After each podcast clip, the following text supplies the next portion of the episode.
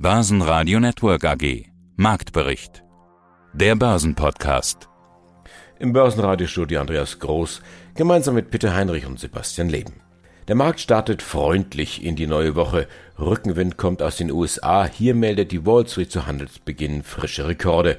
Man bleibt sich treu wie seit bald drei Handelswochen. Kein Wunder, rechnen Analysten mit einer überaus soliden Gewinnentwicklung bei den Unternehmen im S&P. Der DAX ebenfalls in Rekordlaune legt zu um 0,7 Prozent bei 15.790 Punkten. Beim MDAX geht's ein halbes Prozent nach oben, 34.957 Punkte. Die Autoindustrie indes macht die Politik für den schleppenden Absatz bei Elektrofahrzeugen verantwortlich und fordert deutlich mehr Ladestationen. BMW, VW und Daimler legen zu. Sie hören Auszüge aus unseren Interviews mit Carsten Bresky, dem Chefvolkswirt der ING, André Wolfsbein von Freedom Finance, Stefan Risse, Kapitalmarktstratege von Arcatis und Heiko Thieme, globaler Anlagestratege. Alle Interviews hören Sie dann in voller Länge auf börsenradio.de und in der Börsenradio App. Heiko Thieme, globaler Anlagestratege. Die Börse an sich, die ist ja derzeit so wechselhaft wie das Wetter oder ja fast noch schlimmer möchte ich mal sagen. Was macht denn der Markt da zurzeit? Kommt da noch so eine Korrektur, wenn der Markt wie im Sommer oft äh, üblich so sehr dünn ist, dann ist er ja auch oft empfänglich für entsprechende Schwankungen. Andreas, du hast recht. Der, Sommer äh, ist sehr häufig ein Zeitraum, wo die Börse einmal ausatmet, das heißt also konsolidiert von fünf bis äh, knapp zehn Prozent oder sogar eine Korrektur macht, die ab 10 Prozent anfängt. Und ich hatte hier schon sehr frühzeitig gesagt, dass nach dem starken Aufwärtstrend vom vergangenen November sowohl an Wall Street als auch beim DAX bis hin zu Ende April spricht Bord 30 Prozent plus, was aufs Jahr 60 Prozent wäre. Und das vergleicht sich mit 8 bis 9 Prozent bestenfalls im Durchschnitt im Jahr, also eine super Geschwindigkeit, also zu viel, wenn man so will, aber auch als Erholung zu sehen von dem Crash vom vergangenen Jahr in diesem Zusammenhang zu sehen, gehe ich einfach davon aus, ohne dir genau sagen, sagen zu können, was der eigentliche Grund sein könnte. Er könnte sowohl aus der Wirtschaft kommen, schwächeres Wachstum als man glaubt. Wir gehen ja vom stärksten Wirtschaftswachstum der vergangenen 50 Jahre aus, laut OECD-Studie. Oder es könnte darauf kommen, dass es eben auf der politischen Seite Fragezeichen gibt. Stichwort in Deutschland wäre zum Beispiel Wahl im September am 26. Wie geht es aus, nicht wahr? Wie sieht die Konstellation aus? Ein starker Druck nach links würde von der Börse nicht so begrüßt werden. Eine Wiederwahl der CDU, CSU als Hauptpartei mit einem Partner wie die Grünen und den Liberalen würde absolut akzeptabel sein. Kurzum, das spielt mit eine Rolle. Und dann natürlich die Finanzpolitik der Notenbanken generell gesehen, die Zinspolitik, wobei natürlich die Inflationsrate mit einer Rolle spielt. Und all diese Faktoren könnten zu jedem Zeitpunkt und technisch bedingt auch einen Verkaufsdruck erzeugen, der eben nicht den DAX bei 15.000 manifestiert und den Dow Jones knapp äh, unter der 34.000 Marke hält, sondern wenn hier mal ein technischer Durchbruch passiert, dann könnte technisch bedingt der Markt sehr schnell abgleiten, sprich der DAX gegen die 14.000 Marke laufen, das wären dann 10 Prozent Minus. Und beim Dow Jones Index wäre es dann hier von knapp 35.000, nicht wahr, wenn man hinunterkommt, gegen die 31.000 Marke zu laufen. Und das wäre dann für mich eigentlich die die Korrektur, mit der ich rechne, ich sehe sie nicht als garantiert an, aber rechne. Und da würde ich auch dann ganz klar meine Kaufempfehlung, besonders auf die Exchange Traded Fonds, auf den DAX und den Dow Jones ausführen. Ich habe jetzt schon, vergangene Woche zum Beispiel, das gemacht in Japan. Der Nikkei-Index ist ja von 30.600 unter die 28.000 Marke gekommen, hat genau 3.000 Punkte oder 3.100 Punkte Minus aufgewiesen und das wären genau 10 Prozent. Das reicht mir bei einem Exchange Traded Fonds im Gegensatz zu Einzelwerten, wo es 10 bis 20 Prozent sein soll, das Minus. 10 Prozent Minus beim ETF auf einen Länderfonds ist für mich beginnendes Kaufniveau mit der ersten Tranche und dann bei weiterer Schwäche die zweite und dritte Tranche. Wobei ich bei den Länderfonds ja nicht mit zwei oder drei Prozent investiere, sondern da lege ich an, um bei Japan zu bleiben, bis zu zehn Prozent. Also habe ich jetzt vergangene Woche gesagt, bitte legt erstmal zwei Prozent an hier unter der 28.000 Marke und dann, wenn wir die 25.000 Marke sehen sollten oder leicht unterschreiten, dann gleich vier Prozent nachschießen Dann hätte ich 6% investiert, nicht wahr? Und dann, oder 3% nachschießen, um genau zu sein. Dann hätte ich 5% investiert und dann sollte man nochmals auf die 23.000 Marke kommen, was ich nicht garantieren kann. Dann würde ich volles Rohr reinnehmen und 5% investieren. Das hieß also 2, 3 und 5 ergeben 10%, dann wäre ich voll investiert in Japan. Aber zurzeit würde ich dort mit 2% sein, während ich beim DAX und Dow Jones noch Zuschauer bin, weil ich dort Gewinne mitgenommen habe, wer mir gefolgt ist, mit guten, satten Gewinnen von, äh, ja, das war mindestens 15 bis 25 Prozent. Und jetzt warte ich ab, dass wir wieder eine Einkaufschance bekommen, wobei ich in Deutschland bis zu 15 Prozent investieren würde, würde auch mit zwei bis drei Prozent anfangen und dann dementsprechend steigern. Und beim Dow Jones wären es bis zu 20 Prozent. Carsten Brzeski, Chefvolkswirt der ING. Die Lage an den Märkten ist momentan folgende. Auf jeden Tag Plus folgt ein Tag Minus, auf jeden Tag Minus folgt ein Tag Plus. Mir hat kürzlich jemand beschrieben wie, sie liebt mich, sie liebt mich nicht. Bei der Blume, man rupft immer eins aus und jeden Tag ist dann immer das eine oder das andere. Sieht aus, als hätten wir tatsächlich auch schon wieder einen Minustag nach dem Plustag. Herr Pschewski, Seitwärtsmarkt, ist das der Sommer oder stecken wir gerade irgendwie fest? Wie schätzen Sie die Lage ein?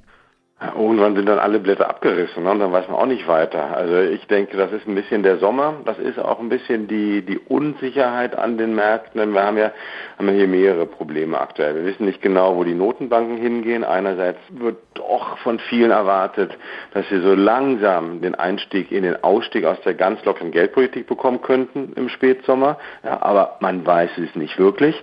Dann haben wir auch die Lage bei den Konjunkturdaten, die nach der ersten Euphorie im Spätfrühjahr Frühjahr jetzt doch wieder ein bisschen weggeebbt ist.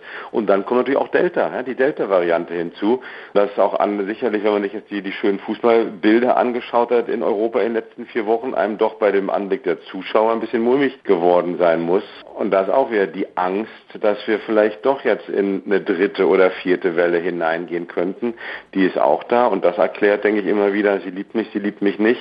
Ich hoffe nur, dass es am Ende wieder alles aufblüht und wir halt nicht mit der komplett abgerupften Blume stehen. Greifen wir ein paar dieser Punkte mal raus. Die Konjunktur hatten Sie angesprochen. Das war ja eigentlich eine Überraschung in der letzten Woche, dass wir wirklich immer wieder Konjunkturdaten bekommen haben, die nicht nur unter den Erwartungen lagen, sondern eigentlich sogar schlecht waren. Also deutlich schlechter, als man gedacht hätte. Wie kann das eigentlich sein? Wir sind doch alle von dieser V-förmigen Wirtschaftserholung ausgegangen, die die Börse ja auch vorweggenommen hat. Das würde ja bedeuten, irgendwann müsste die Börse das preisen, dass es eben doch keine V-förmige Wirtschaftserholung gibt. Oder ist das jetzt doch auch ein bisschen übertrieben? Ja, so ein guter Punkt. Was natürlich gerade auch noch dazwischen funkt, sind diese ganzen Lieferkettenprobleme. Ja, denn was wir jetzt an, an Daten hatten, an Konjunkturdaten, war, der April war eigentlich wie erwartet noch sehr schwach. Der Mai im Konsumbereich, im Einzelhandel war wieder richtig stark. So, da haben wir natürlich nämlich wieder die Wiedereröffnung bekommen, vor allem von europäischen Ländern. So was aktuell, aber weiterhin enttäuscht sind die Industriedaten, auch im Mai.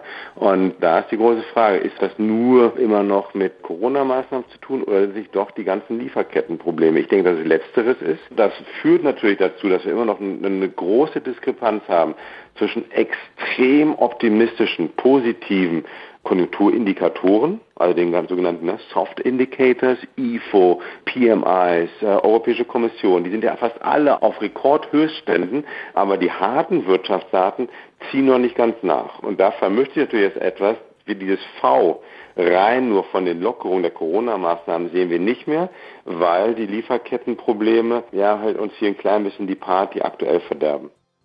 Mein Name ist Stefan Rüssel, ich bin Kapitalmarktstratege bei Arcatis Investment. Haben Sie das Buch zufällig zur Hand? Ich habe es zur Hand, ja. Tun Sie mir gefallen, schlagen Sie mal bitte die Seite 224 auf. Diese Tabelle da, die finde ich wirklich klasse. Haben Sie schon? Ja. Können Sie mal ein bisschen erklären, da sind ja Beispiele drin in dieser Tabelle, was mein Geld nicht mehr wert ist in x Jahren? Mhm. Sehr gerne. Also vielleicht muss man das erstmal erklären, was bedeutet eigentlich nominaler Kapitalwert und realer Kapitalwert. Wenn ich sage, Sie verlieren Ihr Geld durch Inflation, dann ist nie gemeint, dass das Geld an sich weg ist. Ähm, also die 10.000 Euro, die ich im Tresor habe oder auf der Bank, wenn ich das Glück habe, dass die noch keine Negativzinsen, sprich Verwahrentgelt nehmen, die bleiben natürlich. Aber es ist ja immer die Frage, welchen das Geld, gerade in unserem Geldsystem ist ja nur Papier, bedrucktes Papier, es hat ja keinen inneren Wert an sich. Das heißt, der Wert entsteht erst dadurch, dass ich damit etwas erwerben kann. Und wenn ich Inflation habe, die Dinge werden teurer, dann bekomme ich für mein Geld immer weniger. Und da mal ein Beispiel. Die Inflationsrate beträgt jährlich 5%. Da lese ich jetzt aus dem Buch einfach mal vor. Und welche Kaufkraft haben 1000 Euro nach einer bestimmten Zeit, wenn Inflation herrscht? So, wenn ich jetzt 5% Inflation habe, haben wir nach einem Jahr noch 952,38. Will heißen, das, was ich heute mit meinen 1000 Euro kaufe, ist in einem Jahr nur noch so viel, wie ich heute für 952,38 bekomme.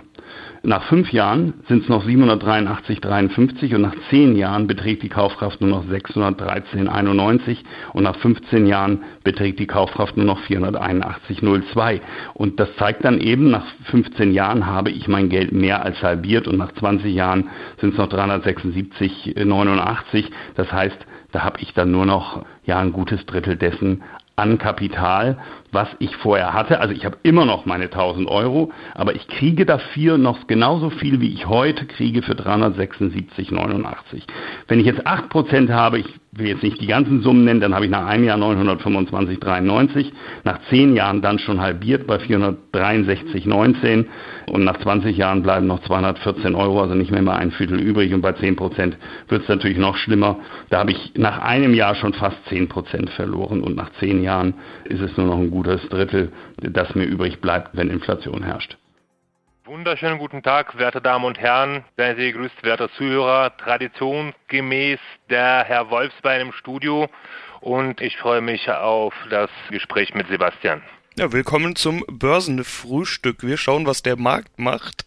Wir unterhalten uns hier gerade zu Wochenbeginn und die Lage ist eigentlich die gleiche wie zuletzt immer. Einen Schritt nach vorne, einen Schritt zurück bei der Frage, mit welcher Richtung der Markt denn aus dieser Seitwärtsrange rauskommen könnte. Da höre ich ganz häufig die Antwort, dass eine Korrektur eigentlich mal überfällig wäre. Auf der anderen Seite gibt's ja das starke Bullenargument, dass weiterhin viel Geld von den Notenbanken kommt und der Markt eben nach oben will. Ja, das Ergebnis davon ist, dass weder die Bullen noch die Bären momentan die Nase vorne haben. Wie siehst du denn die Lage? Kommt die Korrektur?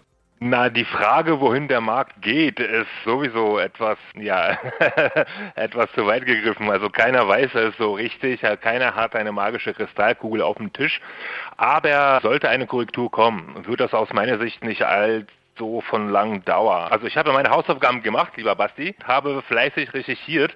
Also seit Anfang 50er Jahre ja, gab es 38 offizielle Börsenkorrekturen, im S&P 500 zumindest.